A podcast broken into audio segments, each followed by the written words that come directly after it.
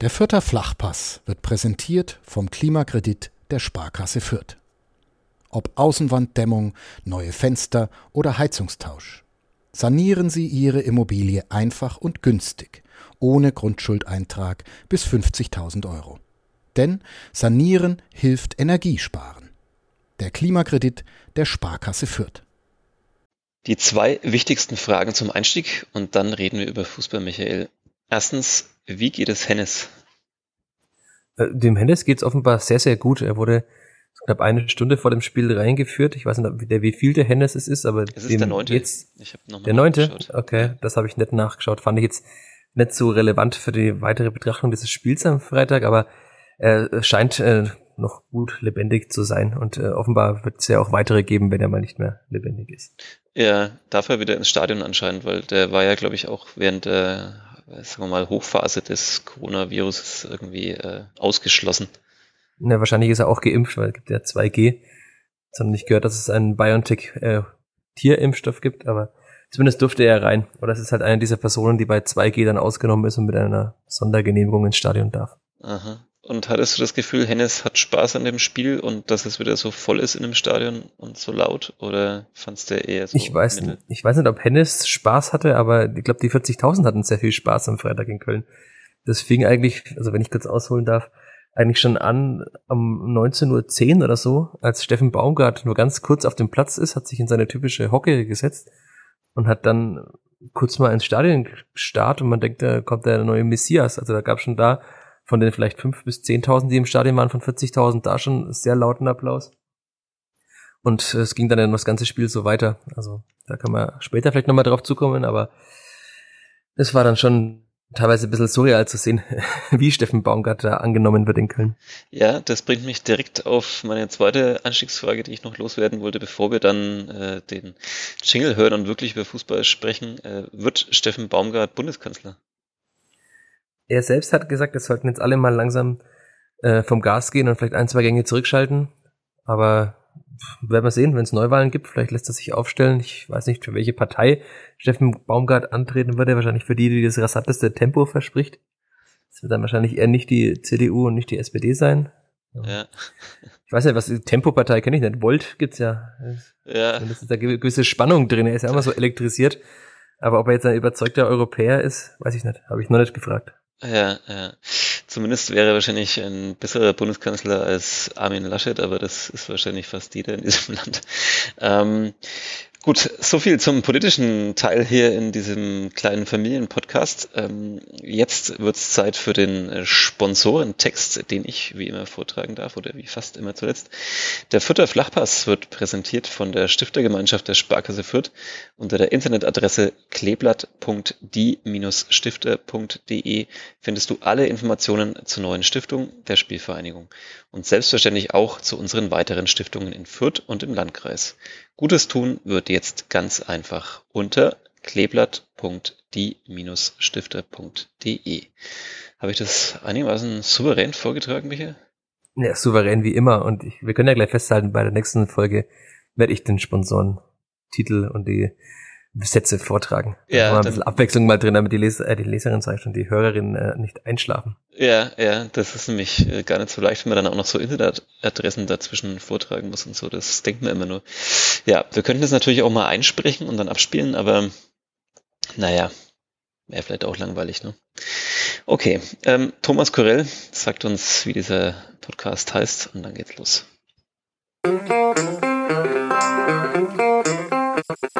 Vierter Flachpass, der Kleeblatt-Podcast von nordbayern.de. Michael, du hast wieder einmal gute Artikel geschrieben. Wenn du so weitermachst, bin ich mir sicher, dass du davon irgendwann, dafür auch noch irgendwann Preise bekommst.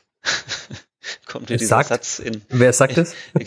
Den, diesen Satz sage ich, aber kommt dir der Satz so in, so in ähnlicher Art und Weise bekannt vor aus dieser Saison von der Spielvereinigung? Ich kann mir vorstellen, worauf du hinaus willst, aber zumindest äh, bin ich insofern erfolgreicher als die Spielvereinigung, dass meine Texte nicht nach der Hälfte äh, abbrechen und dann ab einbrechen, sondern meistens sind sie zumindest einigermaßen konsistent bis zum Ende. Da sind wir dann auch schon wieder beim Freitag.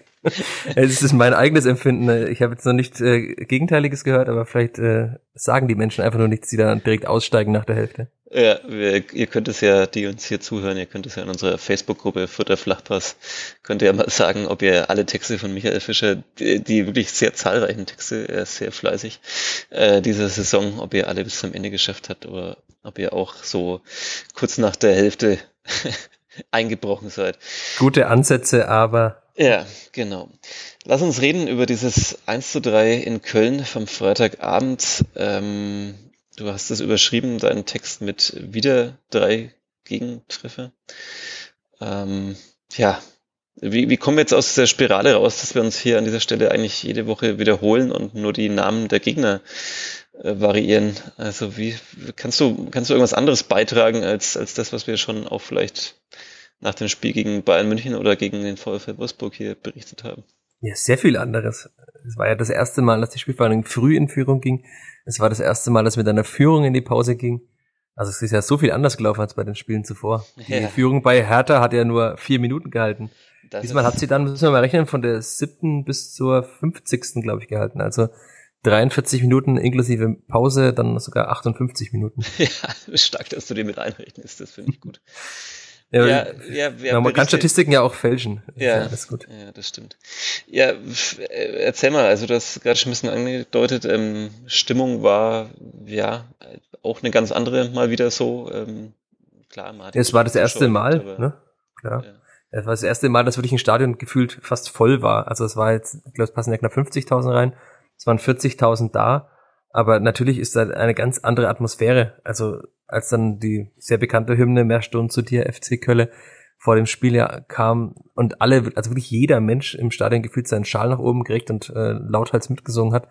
Das war schon eine sehr gute Stimmung. Ähm, auch allgemein wirkte es so, als ob dieses große Stadion auch für manche Spieler noch ein bisschen besonders wäre. Also die kommen ja immer so eineinhalb Stunden oder eine knappe Stunde vor Spielbeginn nach raus und schauen sich den Platz quasi an in ihren schönen grauen Trainingsanzügen. Das, das finde ich tatsächlich eine ähm, sehr, also einen sehr obskuren Moment jedes Mal, wenn ich das erlebe.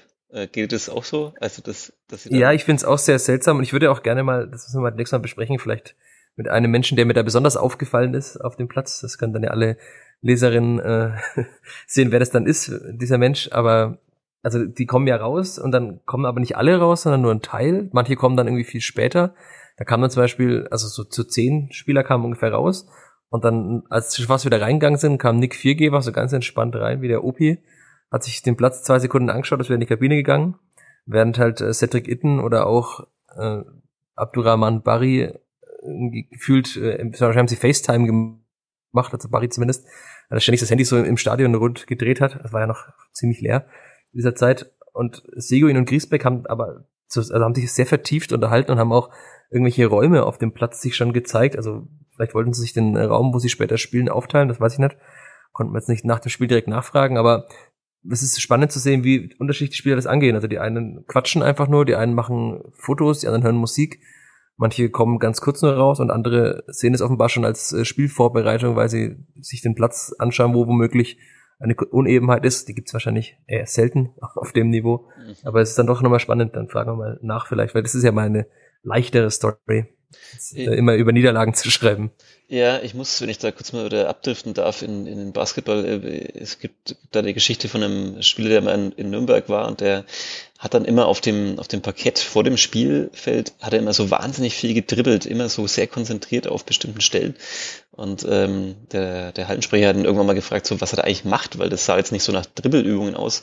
Und er meinte dann, ja, es gibt da diese eine Stelle, da, da springt der Ball dann einfach nicht so hoch ähm, beim Dribbeln. Und das ist die Stelle, wo er dann quasi den Gegenspieler mal attackiert und versucht, den Ball zu klauen, weil der das natürlich als Gästespieler vielleicht nicht so ähm, weiß, dass diese Stelle gibt auf dem Parkett. Also das wird jetzt vergleichbar auf einem großen Fußballrasen in einem sehr professionellen, modernen Stadion eher nicht geben, aber ich finde es tatsächlich interessant. Also ich schaue das immer irgendwie sehr gebannt zu, wenn ich das erlebe, wenn ich auch so rechtzeitig da bin im Stadion wie dann diese ja, grauen Geister aus Futter rauskommen und äh, in ihren Trainingsanzügen und, und so gucken und ich mir tatsächlich auch immer denke, was, was machen die jetzt gerade so, versuchen die schon mal so ein bisschen die Atmosphäre aufzusaugen, auch wenn noch nicht so viele Zuschauer da sind oder vielleicht auch noch gar keine.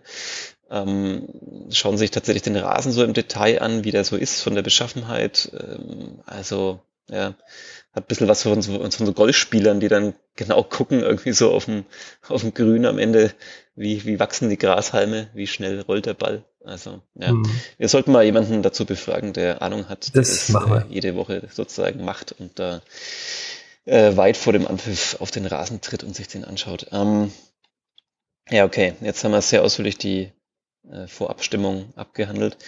Lass uns ins Spiel gehen. Du hast es gesagt, ähm, zum ersten Mal eine frühe Führung in der Saison äh, und auch eine, die, die relativ lang gehalten hat. Warum hat es dann doch wieder nicht gereicht am Ende?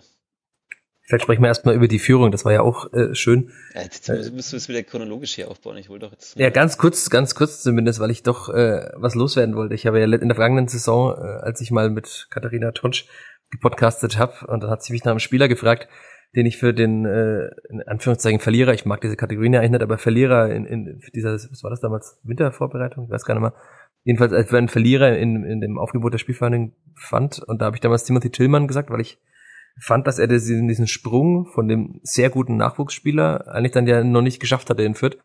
Er hat dann eine Woche später von zu Beginn in Osnabrück gespielt, was man hier sehr belustigt aufgenommen hat, weil ich das da vorher gesagt habe. Aber trotzdem hat er ja in der vergangenen Saison auch keine große Rolle gespielt in dieser Aufstiegsmannschaft. Und ich fand auch nicht, dass er, also er hat in Babelsberg gespielt, das war keine schlechte Leistung im Pokal, aber auch jetzt nicht herausragend. Aber ich fand ihn immer im Training sehr gut. Das hat Stefan Leitl jetzt auch immer wieder betont, dass er sich sehr reinhängt im Training. Und da hat er ja auch gesagt, gegen Bayern durfte er dann rein, hat das Tor vorbereitet, dann hat er sich das auch verdient, sagte Stefan Leitl, weil er eben so gut trainiert hat. Und dann hat er, ja, hätte man vielleicht auch schon denken können, hat in der PK ganz kurz äh, gesagt vor dem Spiel, ja, Timothy Tillmann meldet auch Ansprüche an auf die Startelf. Ähm, das hat er dann ja wahrgemacht, hat ihn aufgestellt für Julian Green. Zumindest, äh, also ist Green draußen geblieben, positionsgetreu war es nicht ganz, ein bisschen anders er gespielt. Und dann bereitet er halt in seinem ersten Bundesligaspiel, in seiner gefühlt 20. Spielminute, die er spielt, das zweite Mal schon ein Tor vor. Hat damit, müsste ja eigentlich die meisten Assists haben bei der Spielvereinigung.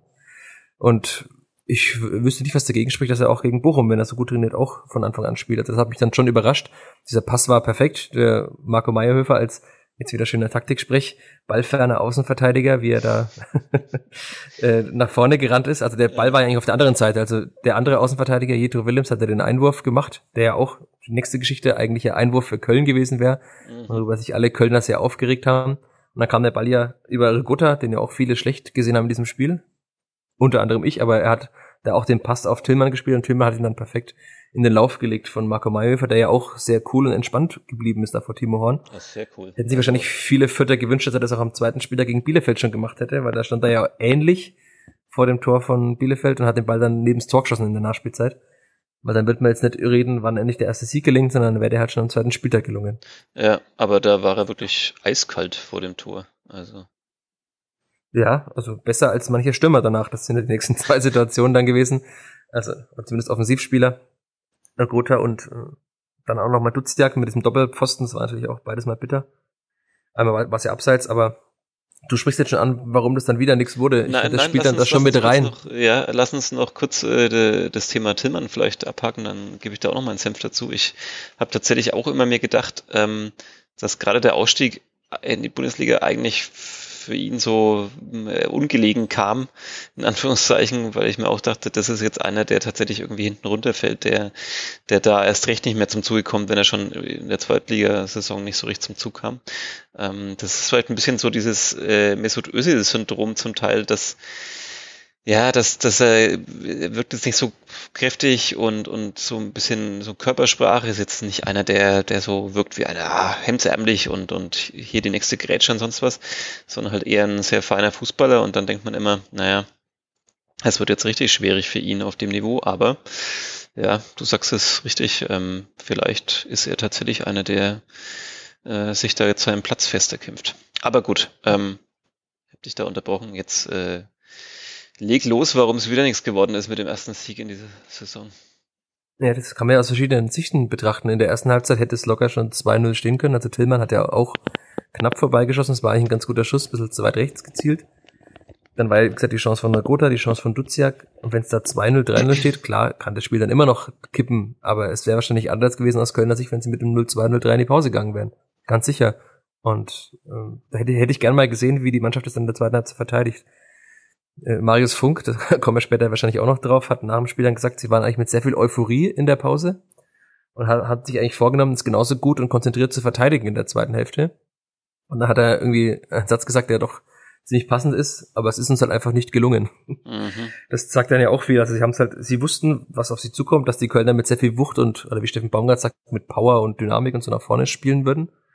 Und haben das ja zu Beginn auch ganz gut eigentlich hinbekommen und dann aber war diese, dieses Tor durch Anderson, das kann man dann ja kurz nochmal auch auseinanderklamüsern, mhm. das war ein schönes Wort, auseinanderklamüsern, aber Stefan Leitler hat das nach dem Spiel alles noch nochmal, also der war ja sehr aufgewühlt und hat dann auch nochmal diese ganzen Szenen beschrieben, wo da eben Fehler passiert sind in seiner Mannschaft. Also vielleicht fangen wir beim 1-1 an. Da sagt er, es war eigentlich, ich habe es dann auch nachts nochmal angeschaut auf der Zone, das, das Tor, eine 4-3 Überzahl auf der linken Seite.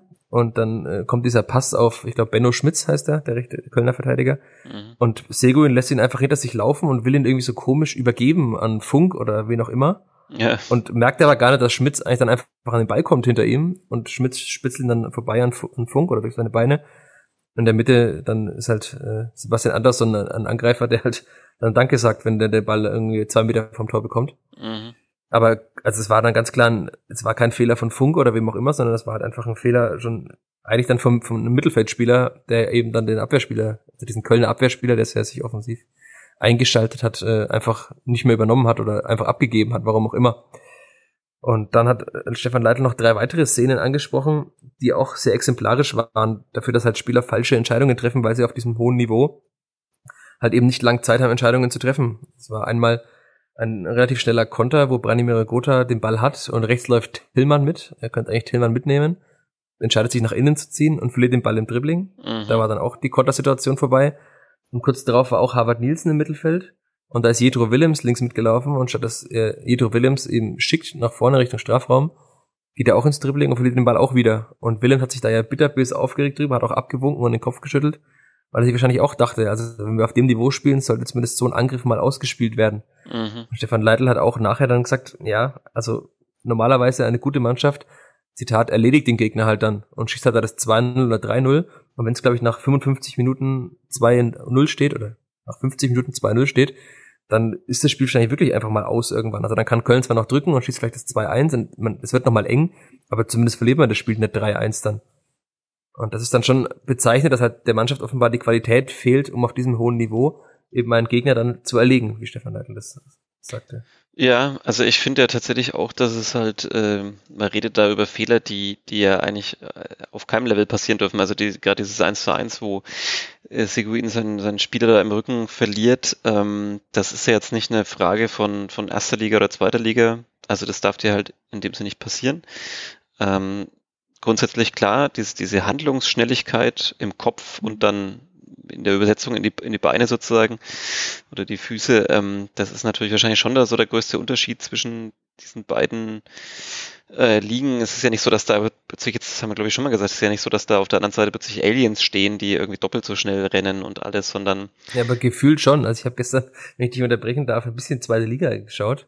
Und das ja, okay. ist ein, ein krasser Unterschied von der Geschwindigkeit. Welches Spiel also, hast du gesehen? Komm, nenn's. Ich habe das Clubspiel angeschaut. Das, das darf ich äh, ja nicht so laut sagen, ich bin ja hier gerade im Büro in Nürnberg, aber also die Geschwindigkeit ist natürlich eine, eine ganz, ganz andere. Ja. Ich hab und dieses, wahrscheinlich taucht ja. bei vielen Zweitligisten auch der, der rechte Verteidiger nicht da auf, wo Benno Schmitz eben auftaucht, ne? Sondern ja. der steht halt dann zehn Meter weiter hinten und dann kommt einfach Funk raus. Segeln stellt seinen Körper rein und der Ball ist beim Torwart. Aber diese Kölner, die ja auch bekannt sind für diese Offensivstärke, die äh, nutzen es halt einfach gnadenlos aus, wenn die Fürther einen Fehler machen. Das ist ja auch, weil wir vorhin über Dinge gesprochen haben, die sich jede Woche wiederholen. Das sagt ja auch, ich glaube, jeder Spieler und jeder Trainer in Fürth, ja, auf diesem Niveau werden diese Fehler eben bestraft. Ja, wenn man aber jede Woche drei Fehler macht, dann werden die halt eben auch einfach bestraft. Ja, in der zweiten Liga hätten sie wahrscheinlich ein Tor kassiert in dem Spiel. So haben sie halt drei kassiert. Ja, und sie werden natürlich vor allem äh, indirekt auf beiden Seiten bestraft. Also dieses, wie du es auch schon angesprochen hast, äh, die, die, die Tore vorne nicht zu machen, hat natürlich dann auch einen direkten Effekt ähm, auf der anderen Seite. Also wenn man eben mal mit 2 oder 3-0 tatsächlich führen würde, äh, wäre es ein ganz anderes Polster. Da muss man natürlich trotzdem noch äh, gut verteidigen, um, um das über die Zeit zu bringen. Aber man hat eine andere Ausgangslage. Der Gegner muss viel mehr aufmachen, man hat noch mehr Räume vielleicht. Ähm, und umgekehrt, wenn du natürlich als, als Mannschaft jetzt wie Köln diese Angriffe der Fütter halt relativ souverän verteidigst dann. Wenn da nichts draus Gefährliches entsteht und du dann selber wieder nach vorne kommst, dann ja, äh, dreht sich halt das berühmte Momentum. Ähm, dieses tolle Zauberwort, mit dem man im Sport alles dann erklären kann oder auch nichts. Ähm, ja, also. Ja, aber dass sich das Momentum drehen würde, war ja eigentlich dann nach dem 1 zu 1 klar, hatte der Funk diesen Abschlag zum Gegner geschlagen, wo ungefähr zwei Sekunden später Anderson, war es wieder vor ihm, oder was Anderson, ich glaube schon, mhm. wieder vor ihm auftauchte und da hätte da schon fast 2-1 äh, geheißen. Und dann war dieses Stadion natürlich diese 40.000 Zuschauer, das war eine krasse Atmosphäre dann, weil die halt auch gemerkt haben, die Mannschaft ist jetzt gerade drauf und dran, das Spiel zu drehen. Sie braucht diese Unterstützung und die Mannschaft hat dann eben auch alles gegeben, damit das Publikum weiterhin so ekstatisch dabei ist. Und dann ist ja das, ich glaube, fünf Minuten später ist dann das 2-1 gefallen, das können wir auch gleich nochmal besprechen, was da die Fehler waren. Und als dann das, dieses Tor gefallen ist, war eigentlich fast schon, war mir klar, dass die Vierte das nicht mehr drehen. Also Stefan Leitl hat dann ja äh, erst Leveling und Itten gebracht und später dann noch Abiyama, aber wirkliche Chancen hatten sie eigentlich dann nicht mehr. Mhm. Also es war dann eigentlich schon fast klar. Und dann natürlich dieser 3-1-Konter, den kann man wahrscheinlich dann einfach außen vor lassen, weil der passiert dann ja. einfach, wenn du hoch aufgerückt bist. Ja, ja, auch, auch wenn er für sich selber dieses Tor dann auch nochmal ein bisschen absurd war, dass der Mensch, der zu dem Zeitpunkt am meisten auf dem Platz schon gelaufen war, dann tatsächlich noch so einen Konter irgendwie läuft. Ähm, äh.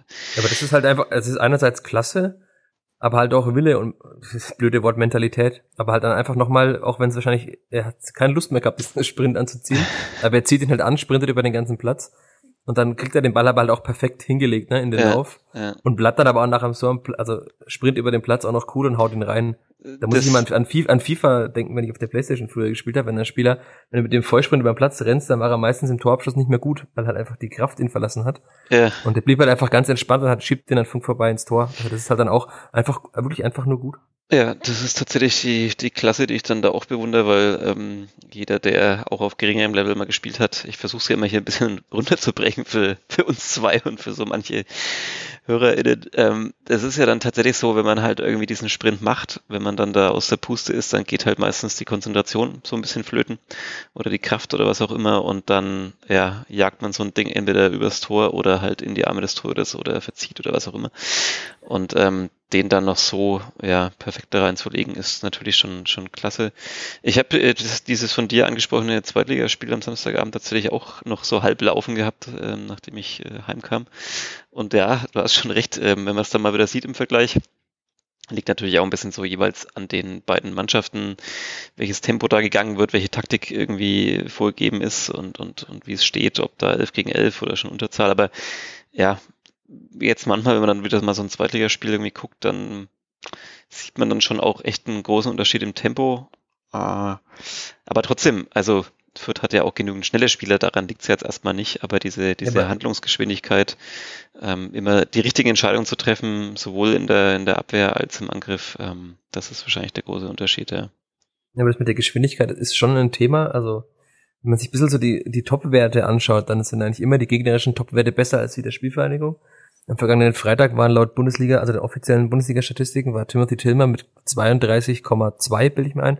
Also jedenfalls mit, mit einem 32er äh, war er der schnellste Vierter. Und wenn man vergleicht, wie schnell andere Spieler laufen, gibt's halt oft in der Bundesliga 35 oder also manche sogar 36. Ich glaube, Gerrit Holtmann war das letztes Jahr, wer bei äh, Bochum in der zweiten Liga der 36 km gelaufen ist. Robin Kehr ist in Fürth letztes Jahr auch relativ schnell gelaufen, aber wenn halt dein schnellster Spieler nur 32 km/h schnell läuft, ist es schon ein gewisser Tem Tempodefizit, das ist auch klar. Wo, das hat man ja auch mehrmals schon gesehen.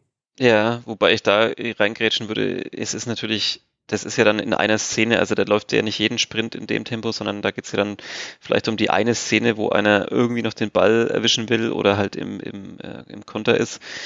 Und die Frage ist ja immer, gibt es überhaupt die Situation für deine Mannschaft in, der, in dem Spiel, dass du so, so schnell laufen musst. Also, ähm, keine Ahnung, wenn du, wenn du einen Ball am Fuß hast, bist du vielleicht nicht so schnell. Wenn du dann irgendwo hinläufst in freien Raum, um dich anzubieten, vielleicht musst du dann das Abseits, äh, darfst nicht ins Abseits laufen, also sprintest vielleicht gar nicht im Vollsprint.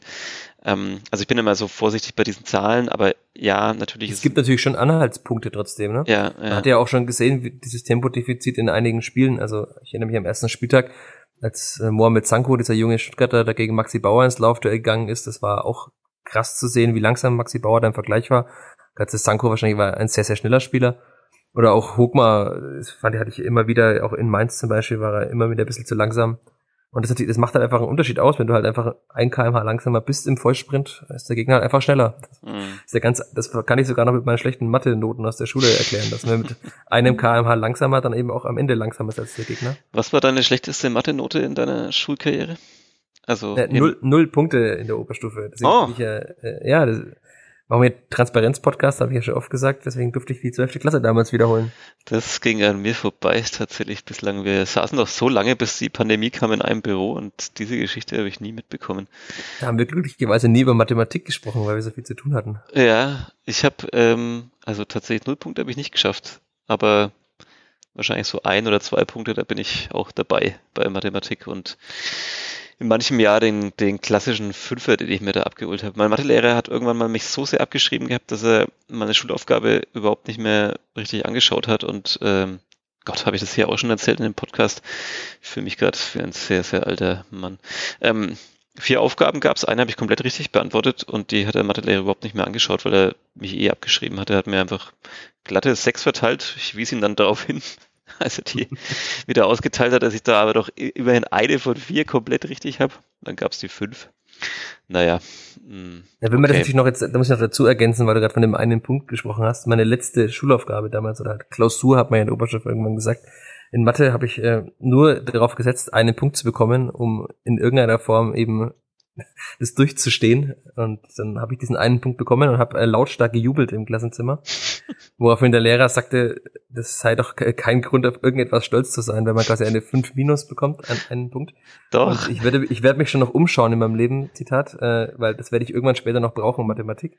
Aber wie, wie man sieht, ich kann auch mit diesen beschränkten Mathematikfähigkeiten zumindest in einem Fußball-Podcast äh, Dinge erklären. Ja, immerhin dafür reicht's.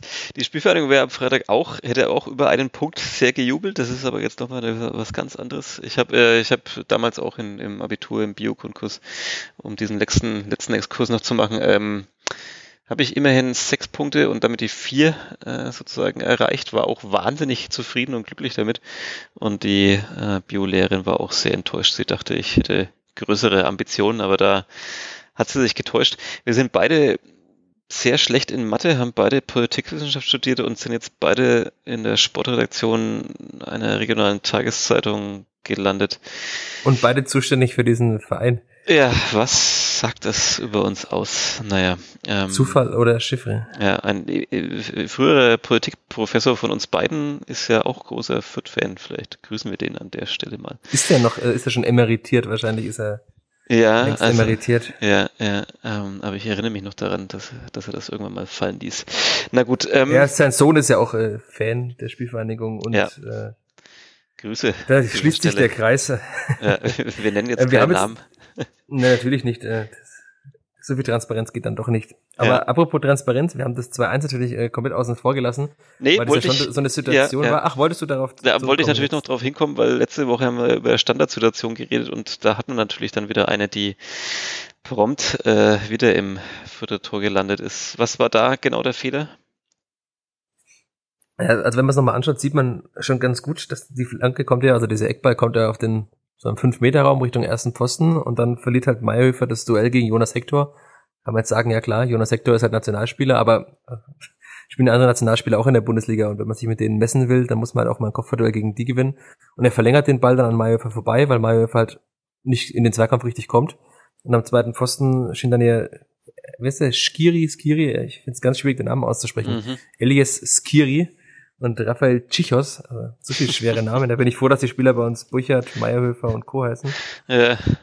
Und äh, die stehen halt dann da zu zweit und Seguin und Willem stehen irgendwie so einen halben Meter einen Schritt weg davon. Also irgendwie haben sie es entweder aus den Augen verloren oder sie haben sich woanders hin orientiert, weil sie dachten, Mayhofer gewinnt dieses Kopfballduell. Das weiß man natürlich nicht, aber sie standen auf jeden Fall nicht bei den beiden Spielern, die den Ball dann irgendwie so halb gemeinsam über die Linie drückten.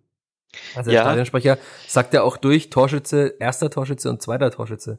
Ja, Das Eishockey erinnert, wo immer der erste und der zweite Assistgeber noch genannt werden. das, äh, das war auch sehr heikel, denn ähm, die Szene wurde ja auch nochmal gecheckt und überprüft. Und man war dann der Meinung, wer war jetzt zuerst am Ball? Äh, zuerst der Skiri und Ja. dann der Chichos. Und der Chichos Ja. hat den Ball dann am Ende nochmal berührt, da war er aber schon über der Linie. Das war ja die schwierige Situation, weil er wäre im Abseits gestanden. Ja, ich, ich, ich bin aber nach wie vor der Meinung, aber das ließ sich durch die Fernsehbilder und viele Zeitlupen tatsächlich nicht ganz aufdröseln. Ich bin der Meinung, dass er tatsächlich auch schon vor der Linie ähm, noch dran ist. Also er, er drischt natürlich dann irgendwie nochmal drauf nach, nach, der, nach dem Überqueren der Torlinie, das ist klar, das, das zählt dann sozusagen nicht mehr. Aber ich glaube, dass er vorher den Ball tatsächlich auch nochmal abkriegt und dann wäre es abseits gewesen. Und er wird dann ja im Interview nach dem Spiel auch gefragt, ob es sein Tor war. Und er sagt irgendwie, ja, ja, klar, war meins. Und dann sagt der Reporter, ja, dann wäre es aber abseits gewesen. Er sagt, alles mir jetzt eigentlich egal, wie es wie es gefallen ist. Ähm, äh, klassische Antwort dann in dem Moment. Ähm, aber ja, also meiner Meinung nach hätte das Tor nicht zählen dürfen. Ähm, kann man jetzt natürlich dann auch wieder groß drüber streiten, ob das Spiel jetzt dann wirklich bei dieser Dynamik äh, tatsächlich ganz anders gelaufen wäre. Oder ob nicht Köln dann trotzdem irgendwann das zweite Tor gemacht hätte. Aber ähm, ja, ich fand, es war abseits. Es ließ sich aber wirklich durch die Bilder, also nicht wirklich aufdröseln und dann, ähm, glaube ich, muss man tatsächlich auch vielleicht sagen, dann im Zweifelsfall für den Angreifer und äh, ja, ähm, man muss sozusagen schon guten Beweis finden, dass es dann irgendwie eine falsche Entscheidung war. Aber äh, doch obskure Szene so für sich auch betrachtet und ja, am Ende halt eben wieder eine Standardsituation, die nicht gut verteidigt das war. Bittere hat Stefan Leitler auch, also ich habe ja schon angesprochen, dass auch in dem Text, der jetzt wahrscheinlich jetzt gerade schon, während wir aufnehmen, online gegangen ist, äh, hat er das auch angesprochen, dass sie das eben auch aufwühlt, dass sie eigentlich ja diese Standard, äh, diese Offensivstärke und diesen Flankenfokus der Kölner ja eigentlich sehr gut verteidigt haben. Also Köln hat, glaube ich, 19 Flanken oder so geschlagen. Ich habe die nicht genau vor Augen. Aber sie haben auf jeden Fall es immer wieder ja probiert. Aber eigentlich die einzige gefährliche Situation war dieser Kopfball von Modest, den, ich glaube, 43. Minute war es, äh, den Funk ja dann ganz gut hält. Mhm. Und ansonsten haben sie eigentlich nichts zugelassen, wobei die Kölner ja da eigentlich genau nach diesen Flanken immer sehr gefährlich sind. Und dann passiert schon aus dem Spiel mal nichts, obwohl das genau die Stärke des Gegners ist. Man eliminiert es gut. Und dann äh, kriegt man es halt wieder nach einem hohen Ball, wo der Ball aber eigentlich ja ruht, also wo man eigentlich sich genau auf den Raum fokussieren kann und das Spiel gar nicht so in Bewegung ist wie bei einem Flankenball. Es ist dann schon sehr bitter und es zieht sich halt leider durch die ganze Situation, äh, die ganze Saison durch, dass es halt immer wieder passiert. Und es sind ja auch immer andere Spieler beteiligt. Also es sind nicht immer die gleichen, die da schlafen, sondern es sind immer andere Spieler beteiligt. Ja, ja, das ist der Punkt. Also äh, natürlich wird es ja auch trainiert wahrscheinlich, ähm, aber man wird es wahrscheinlich nicht komplett abstellen können, weil diese Dynamik bei einer Flanke, bei einer Ecke, bei einem Freistoß, die lässt sich halt nicht 100% trainieren. Das ist jetzt nicht irgendwie, also klar, da gibt's Laufwege, da gibt's Zuständigkeiten, aber ja, äh, zum Glück spielt ja im Fußball und generell im Sport dann doch auch der Zufall dann noch eine gewisse Rolle, sonst wäre es ja dann irgendwie langweilig, sonst könnte man ja alles durchplanen. Und was weiß ich, das reicht ja, dass eine Flanke vielleicht mal abgefälscht ist oder dass sie halt, ähm, ja, der Ball ein bisschen durch die Luft wackelt und keine Ahnung, woanders hinkommt als berechnet. Also äh, ja, ich glaube, man wird das Thema nicht ganz loswerden, da kann man noch so viel dran arbeiten. Oder siehst du es anders? Kann man das Nee, die Kölner hatten zumindest acht, acht Ecken und es ist äh, nur bei einer was passiert. Das ist ja auch schon mal ganz gut. Also ich habe dann schon irgendwann gedacht, oh wei, oh wei. Sie hatten da irgendwie, ich glaube, nach einer Stunde oder so war es 7 zu 0 Ecken sogar schon. Aber das ist jetzt schon gut, dass das geklappt hat. Und aber dass halt immer eine Situation dabei ist, in der es nicht gut klappt und dass halt dann auch immer der Ball auch reingeht. Also. Und das andere sind ja noch die offensiven Standards. Das haben wir jetzt gar nicht angesprochen noch. Das ist ja das nächste Problem. Das hatten wir ja auch schon mal.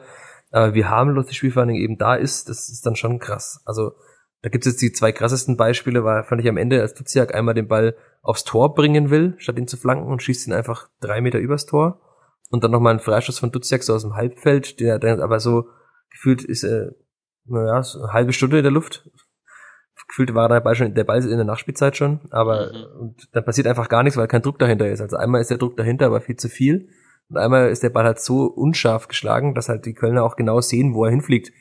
Und dann ist es halt ganz schwierig. Und was auch, das hat ja jemand angesprochen, ein Fan dieses Podcasts, was schon auch stimmt, dass die Spielfang eben auch gar nicht so viele gute Kopfballspieler hat. Also Harvard Nielsen ist da gut, Griesbeck ist groß, ja.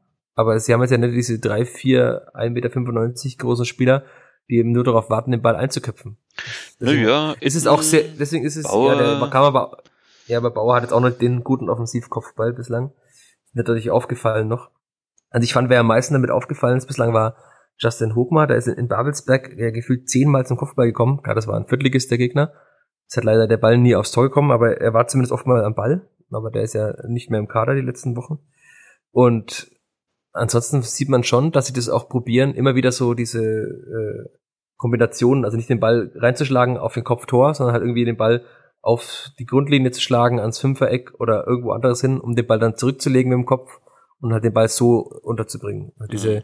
Standardvarianten, das ist wirklich gefühlt nie eine direkte Flanke, wie jetzt zum Beispiel bei Kimmich auf Lewandowski, äh, als dann Griesbeck den Ball ins Tor gerätscht. Solche Situationen mhm. gibt's ja bei der Spielverhandlung fast gar nicht.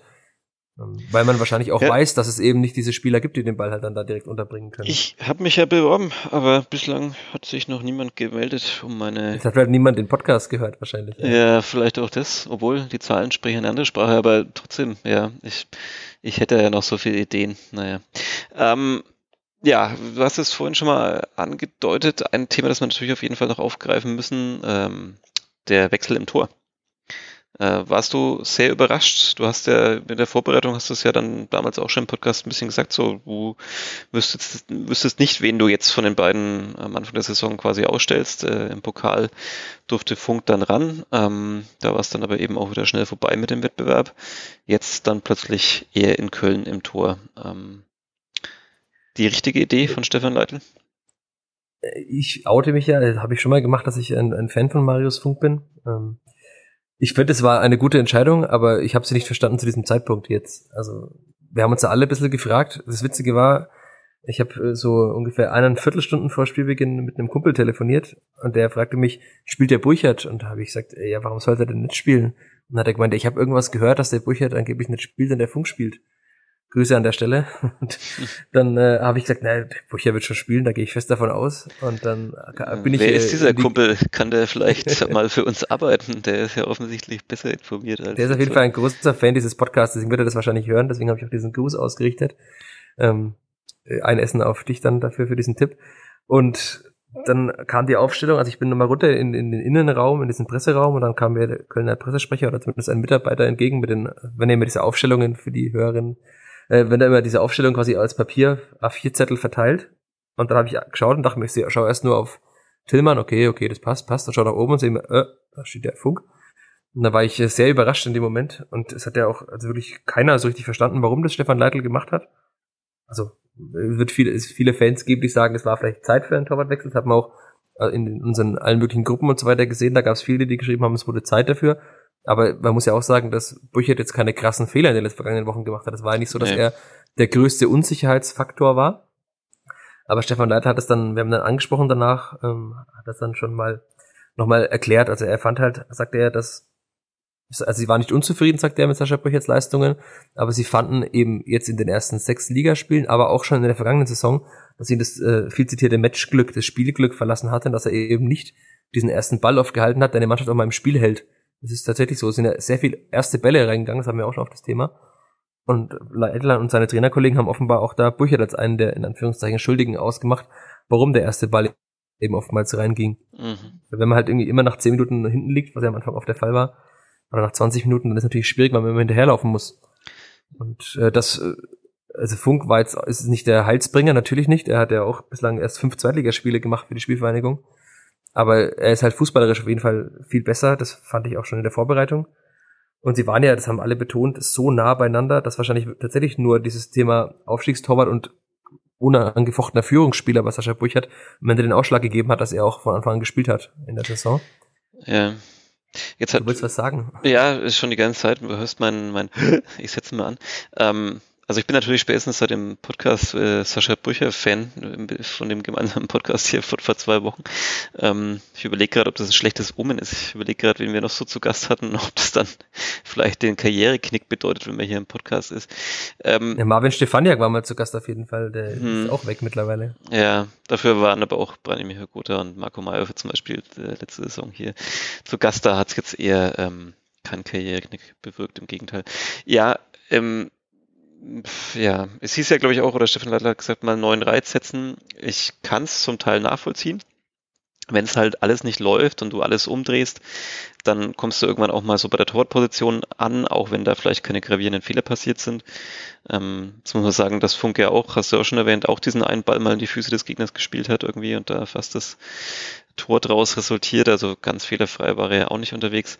Ich habe mich tatsächlich auch ein bisschen so über den Zeitpunkt gewundert. Also ich hätte es jetzt dann vielleicht eher ähm, gesehen, dass man es jetzt in der Länderspielpause macht, ähm, dass man da nochmal so ein bisschen mehr Ruhe hat, dass man vielleicht den Torhüter auch darauf vorbereitet, also sozusagen nicht erst dann beim, beim Mittagessen äh, oder nach Mittagessen vor dem Spiel, sondern ein bisschen mehr Vorlauf. Ähm, und ja, es bewirkt, es hat natürlich ein gewisses Risiko, das haben wir schon ganz am Anfang der Saison damals besprochen, als wir die, die Tore-Diskussion geführt haben hier im Podcast. Ähm, du, du setzt natürlich da einen Führungsspieler, einen Lautsprecher auf die Bank, äh, der, das hat Stefan Ladler ja, glaube ich, auch betont, der, der das super angenommen hat, sozusagen. Natürlich, dass er enttäuscht war, aber dass er dann von der Bank aus alles gegeben hat und, und angefeuert hat und jetzt nicht irgendwie, wie es ja in der Vergangenheit auch gerne mal gerade in dem Torhüter äh, gab, so, so Stinkstiefel, die dann irgendwie auch so schlechte Laune verbreiten. Aber natürlich ist es schon ein gewisses Risiko, finde ich, dass man dann da so ein, so ein Führungsspieler, ja,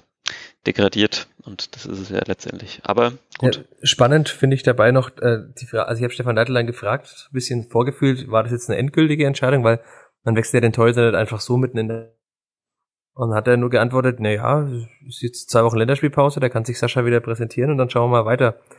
Und aber eigentlich kann ich mir nicht vorstellen, dass er dann, weil Funk hat ja eigentlich keinen Fehler gemacht und warum er ihn dann wieder rausnehmen sollte, das wäre schon eine krasse Schwächung dann auch von, von Funk, wenn er das wieder tun würde. Ja, absolut. Aber ich habe dann gemeint, gibt es eine Festlegung? Also, nein, es gibt keine Festlegung. Also zumindest mhm. hat er sich nicht öffentlich festgelegt, aber wahrscheinlich muss er das auch machen, um Sascha Brüchert eben auch zu zeigen, du hast schon die Chance wieder reinzukommen, wenn du jetzt gut trainierst. Aber ich, wir sehen ja das Training auch immer mal wieder und ich fand auch, dass er in den Trainings Marius Funk immer sehr gute Leistungen bringt.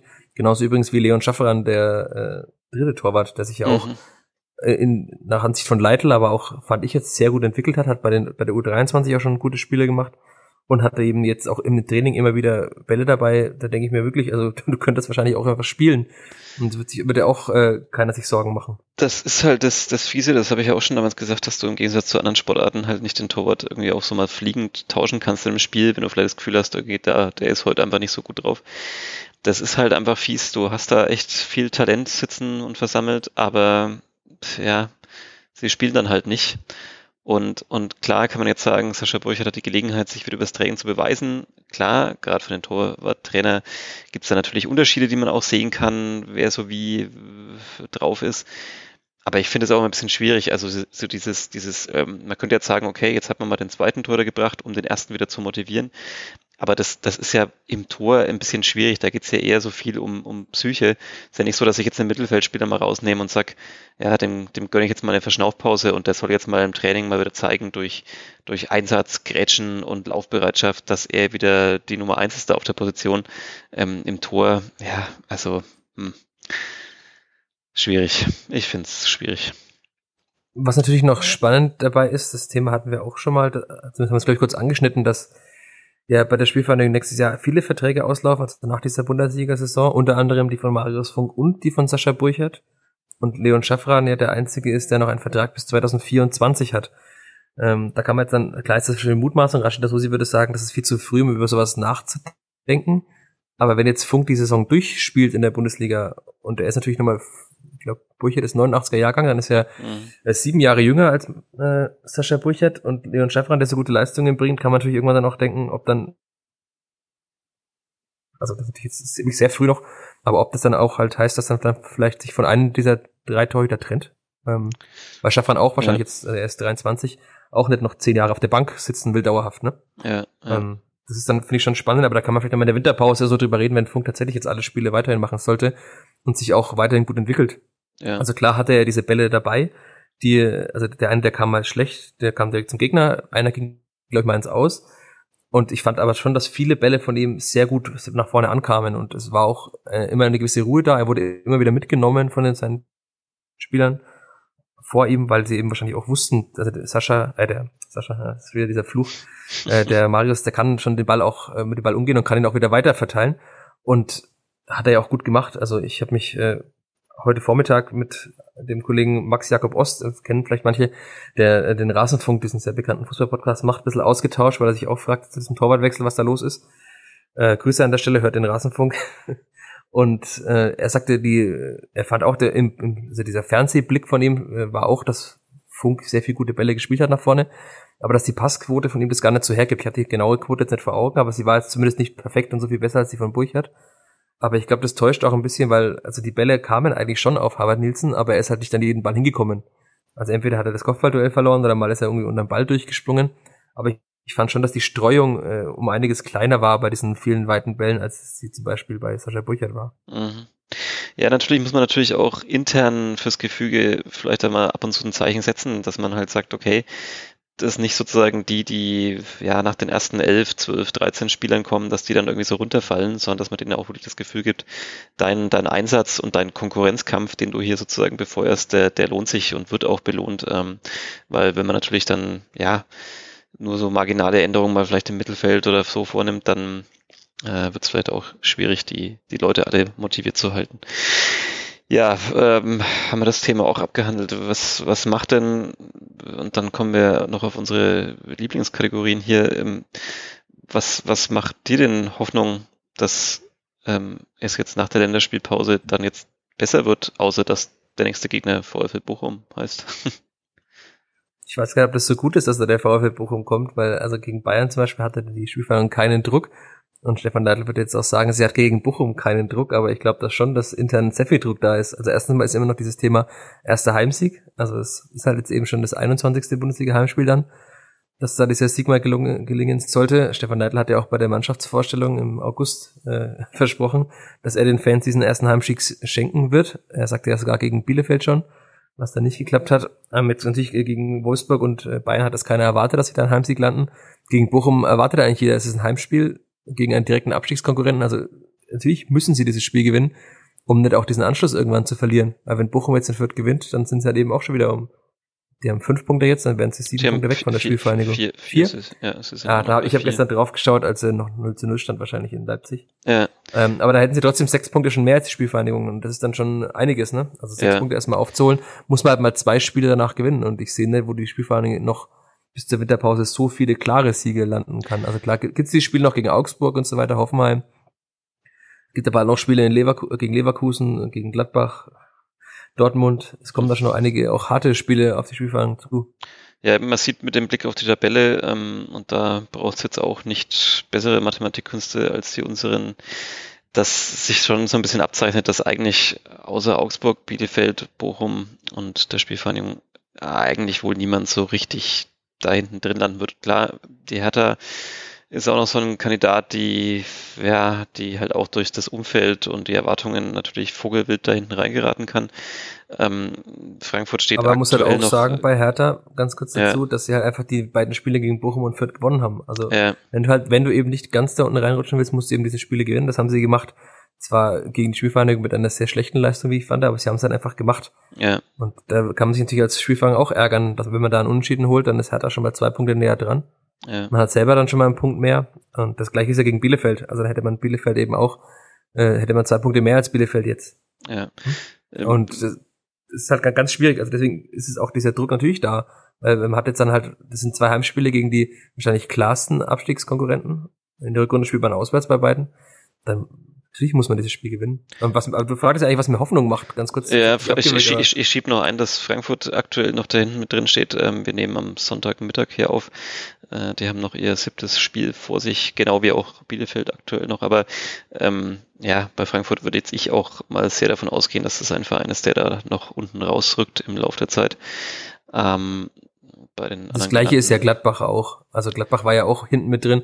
Ja. Man hat jetzt dann auch wieder gestern gesehen, die haben dann halt in Wolfsburg gewonnen. Ne? Also klar, die Vierter ja. war gegen Wolfsburg auch gut, aber Wolfsburg hat es dann am Ende doch äh, gut nach unten zu Ende gespielt.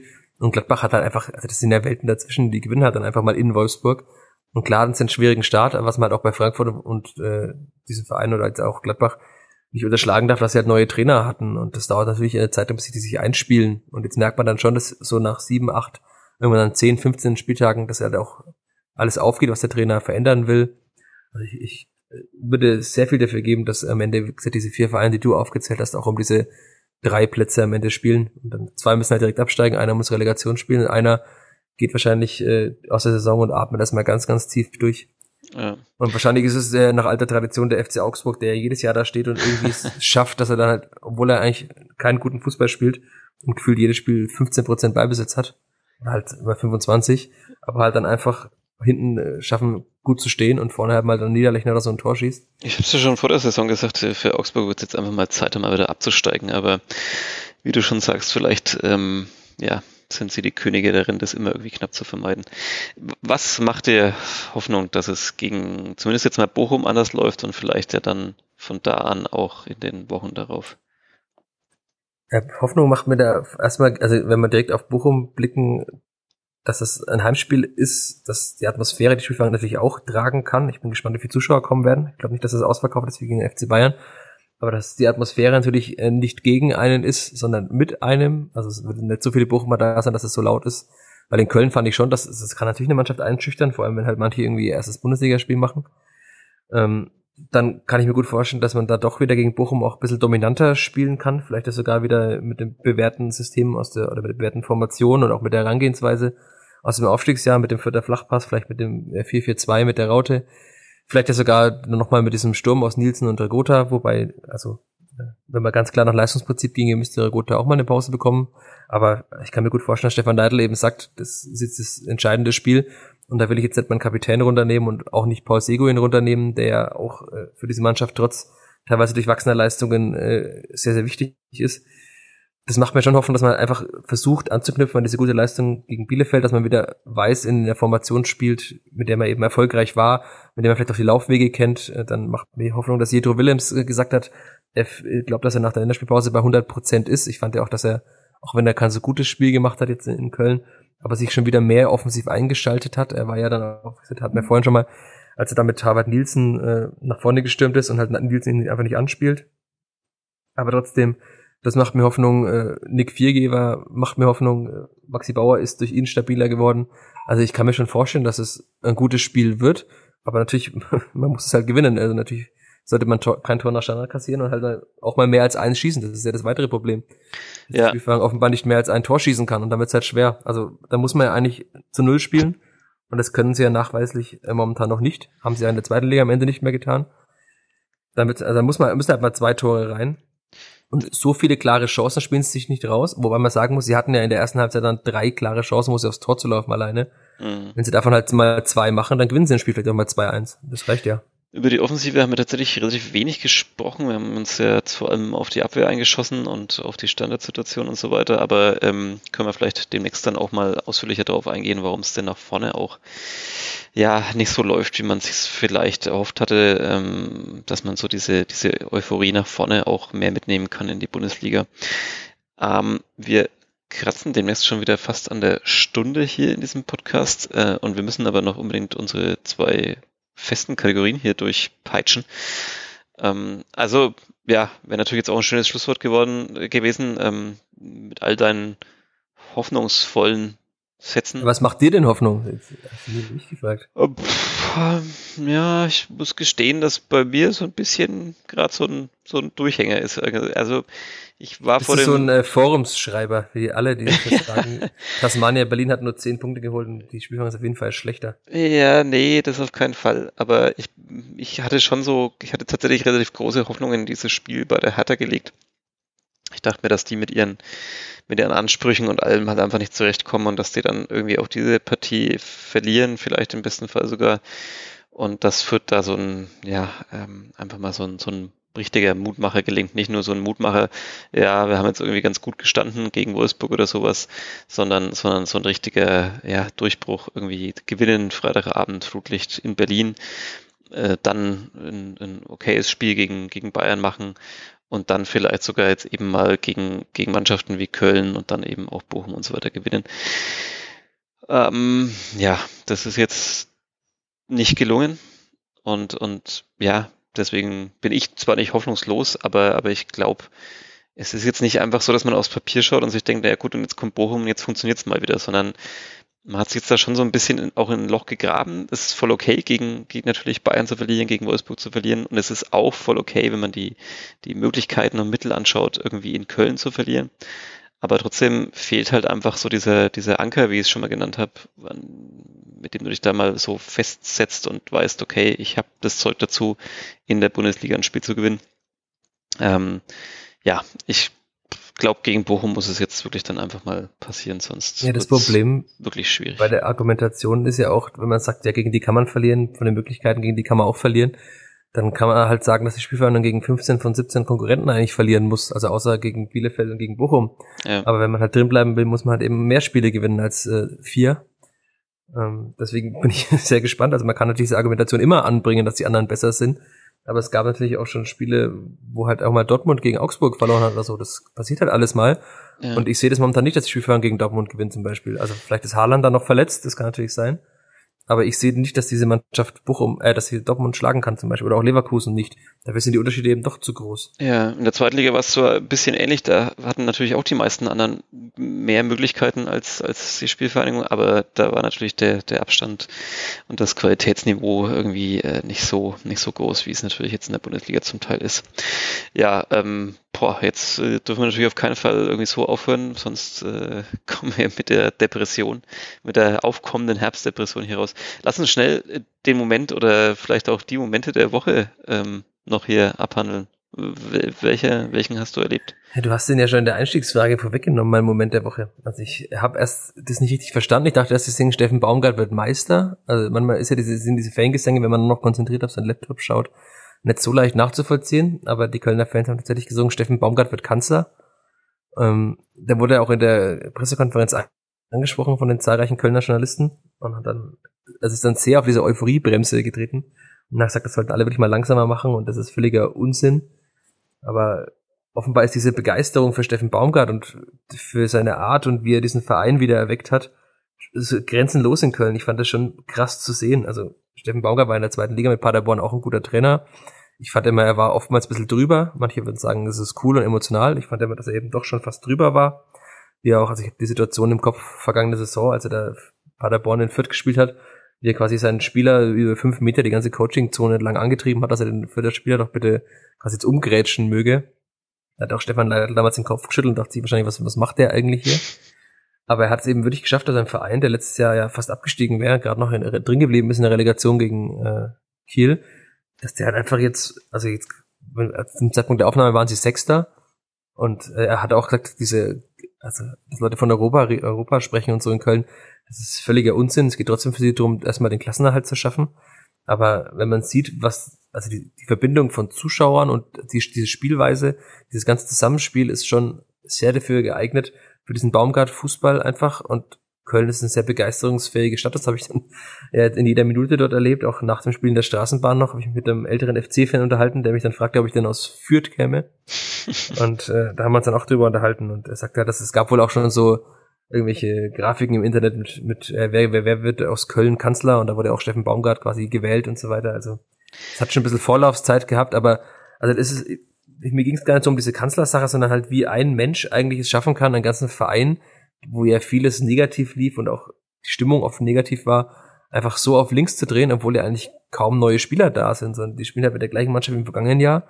Aber er hat es irgendwie geschafft, diese Mentalität reinzubringen und halt mit einer anderen Spielweise, die ja nachweislich zum Erfolg führt, eben ein Verein, der für viele auch vor der Saison jetzt ein Abschiedskandidat vielleicht war, einfach halt nach oben zu führen, ins obere Tabellendrittel.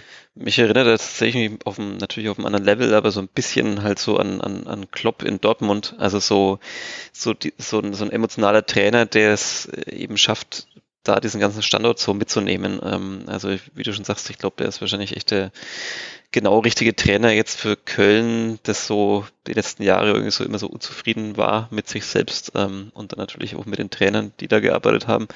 Und, und jetzt hast du mal so einen, ja, halt irgendwie so ein, so ein malocher Typ, ne, der an der Seitenlinie, also ich, ich finde es auch oft drüber, so in manchen Situationen. Ähm, ist schon krass, wie der da an der Seitenlinie entlang tigert und du hast immer das Gefühl, der, der sprintet jetzt gleich selber noch auf den Platz und, und, und grätscht irgendwen um oder so. Aber ja, vielleicht ist er halt der richtige Mann zum richtigen Zeitpunkt. Was ähm, ich sehr erschreckend fand, noch dazu ganz kurz, dass mhm. es tatsächlich eine äh, Steffen Baumgart Gedächtnisschiebermütze im Fanshop des ersten FC Köln gibt. Das ist ja auch aus kapitalistischer Logik sehr äh, klar, weil diese, bei dieser Begeisterung muss man mitnehmen. Die ist leider gerade ausverkauft. Ah, wie, wie, wie, wie kam es denn überhaupt zu dieser Mütze? Da kenne ich die Geschichte überhaupt nicht dazu. Also in Paderborn ist er mit der noch nicht aufgetreten. Nee, ich habe bisschen in der Spielvorbereitung gelesen dazu und er, also er legt keinen Wert darauf, dass er eben mit Anzug irgendwo steht, weil das wär, wär, würde ihm auch nicht gerecht und er sei eben kein Mensch, der Anzüge trägt. Aber das ist ja wahrscheinlich der Unterschied. In der zweiten Liga trägt man eben Cap, in der Bundesliga Schiebermütze. Aber diese Schiebermütze trägt er nicht nur bei Spielen, sondern auch bei Fernsehauftritten und so weiter. Also offenbar ist es dann einfach ein Modeaccessoire. Und er saß auch bei der Pressekonferenz damit. Ich musste ja immer dran denken, dass man früher sagt man ja immer, man darf in keinem Raum Kappen tragen. Mhm. Er saß halt ganz entspannt auf dem Podium mit seiner Schiebermütze. Ja, das, äh, die finde ich wirklich absurd, weil die ist so aus der Zeit gefallen und ich finde, die passt einfach auch nicht. Also irgendwie passt dann doch wieder zu ihm, aber also, naja, gut. Ähm, ja, genug Steffen Baumgart, äh, ob er Kanzler wird, werden die Sondierungen der kommenden Wochen zeigen. Aber ich, was ich mich dabei gefragt habe, noch ganz kurz, äh, welche, welche Partei würde Steffen Baumgart jetzt antreten? Ah, da möchte ich jetzt nichts dazu sagen, das ist echt heikel, da, da könnte man jetzt irgendwie ganz, äh, also da, ich habe mich ja eh schon sehr weit aus dem Fenster gelehnt zu Beginn dieses Podcasts, da, ich, ich halte mich jetzt da zurück. Also, ähm, ja. Hat er sich, hat er okay. sich, ich, ich, ich, ich, ich werde zwar vielleicht mal gleich noch googeln, vielleicht hat er sich ja auch schon mal irgendwo geäußert. Baumgart, welche Partei? Das ist natürlich ich weiß aber nach Baumgart, welche Partei googeln sollte. Manche haben schon so viele Leute das getan, dass der Google-Algorithmus dir was vorschlägt. Ermittlungen wegen Volksverhetzung, AfD-Mitglied Baumgart verlässt die Partei, aber ich gehe mal davon aus, da, naja, hm, Na, da, handelt es sich, er, da handelt es sich um, um, um Gunnar Baumgart, Baumgart, wie ich hier sehe. Naja, ähm, lassen wir das. Ähm, wir haben noch eine weitere Kategorie ähm, und sprengen schon wieder die Ein-Stunden-Marke hier. Irgendwann früher, äh, vor der letzten Saison hatten wir da waren wir da immer durch nach 20, 30 Minuten. Was, was ist passiert? Das ist uns jetzt hier so jedes Mal entgleitet. Die, ich wage auch zu behaupten, dass wir nach dem Bochum-Spiel viel besprechen können. Denn wenn die Spielvereinigung gewinnt, dann werden wir über den ersten Bundesliga-Sieg, über den ersten Heimsieg sprechen und vielleicht über den äh, Wendepunkt dieser Saison. Und wenn sie verlieren, dann äh, wiederholen wir einfach die Folge von heute nochmal. Ja, dann tauschen wir einfach Bochum durch Köln aus und äh, ja, keine Ahnung, geben uns. Und was den... machen wir, wenn sie unentschieden spielen? Ja, auch gute Frage. Ja, an der Stelle vielleicht noch der Hinweis, wir versuchen es, wir hoffen mal, dass wir die Zeit finden, auch in der Länderspielpause, wo wir normalerweise eigentlich auch pausieren mit dem Podcast, dass wir da auch noch eine Folge hinbekommen und würden das sozusagen mal zu einer Sonderfolge machen, wo wir mal alle ähm, Neuzugänge der Spielvereinigung durchgehen und schauen, ähm, was hat sich bislang gelohnt und wer kommt jetzt dann vielleicht in der ja, in den nächsten Wochen groß auf und so weiter. Ähm, wir hoffen, wir kriegen das hin. Jetzt aber zum Abschluss noch die Top 3 und nachdem du letzte Woche so äh, frustriert warst ähm, über das Thema, das ich dir da gegeben habe, dass du die drei Sportarten nennen musstest, die du direkt abschaffen würdest, wenn du nur könntest. Ähm, äh, nach dem Freitag aus für sich den Fußball. ähm, also da warst du so unglücklich, gebe ich dir diese Woche was ganz Einfaches. Du hast tatsächlich schon mal so eine Andeutung, oder das heißt Andeutung, du hast schon mal bist eigentlich schon drauf gekommen in dieser, dieser Ausgabe hier. Ähm, und zwar, du bist ja relativ viel zugefahren, jetzt auch nach Köln, hast natürlich da viel zu arbeiten gehabt, das heißt, du kamst wahrscheinlich nicht so dazu, aber du darfst jetzt deine Top 3 Tipps geben, äh, Podcasts für lange Zugfahrten. Welchen Podcast sollte man hören, wenn man die Zeit hat? Ja, das ist natürlich jetzt auch wieder, ich habe da vorhin ja auch schon einen Hinweis gegeben, weil ich äh, eigentlich alles, was der Rasenfunk macht, sehr gut finde. Also wer noch nie Rasenfunk gehört hat, tut es sehr viel Fußball-Sachverstand äh, hilft einem auch mal, wie, wie wir beide, die ja irgendwie Samstag, Sonntag irgendwie immer im Dienst sind oder oft, äh, wenn man nicht so viel Bundesliga schauen kann. Gibt zum Beispiel das Thema äh, die Schlusskonferenz, ähm, wie alle Spiele nachbesprochen werden. Und das hilft dann schon mal, um ein bisschen einen Eindruck zu haben, auf welche Spieler lohnt sich zu blicken. Zum Beispiel, ähm, ich, ich höre jede Woche die Schlusskonferenz beim Rasenfunk, weil es eben auch jetzt, also so Sonntagsspiele, die eben jetzt um 15.30 Uhr sind, die können wir ja meistens eher schlecht konzentriert anschauen, weil wir wahrscheinlich zu an 50 von 52 Wochenenden entweder im Büro sitzen oder Urlaub haben. Und deswegen, also Rasenfunk lohnt sich alles. Es gibt auch einen Kurzpass zur zweiten Liga, den ich immer sehr interessant äh, interessiert verfolge, weil ich doch mal überrascht bin, dass er als Regensburg oben steht und so weiter. Hm.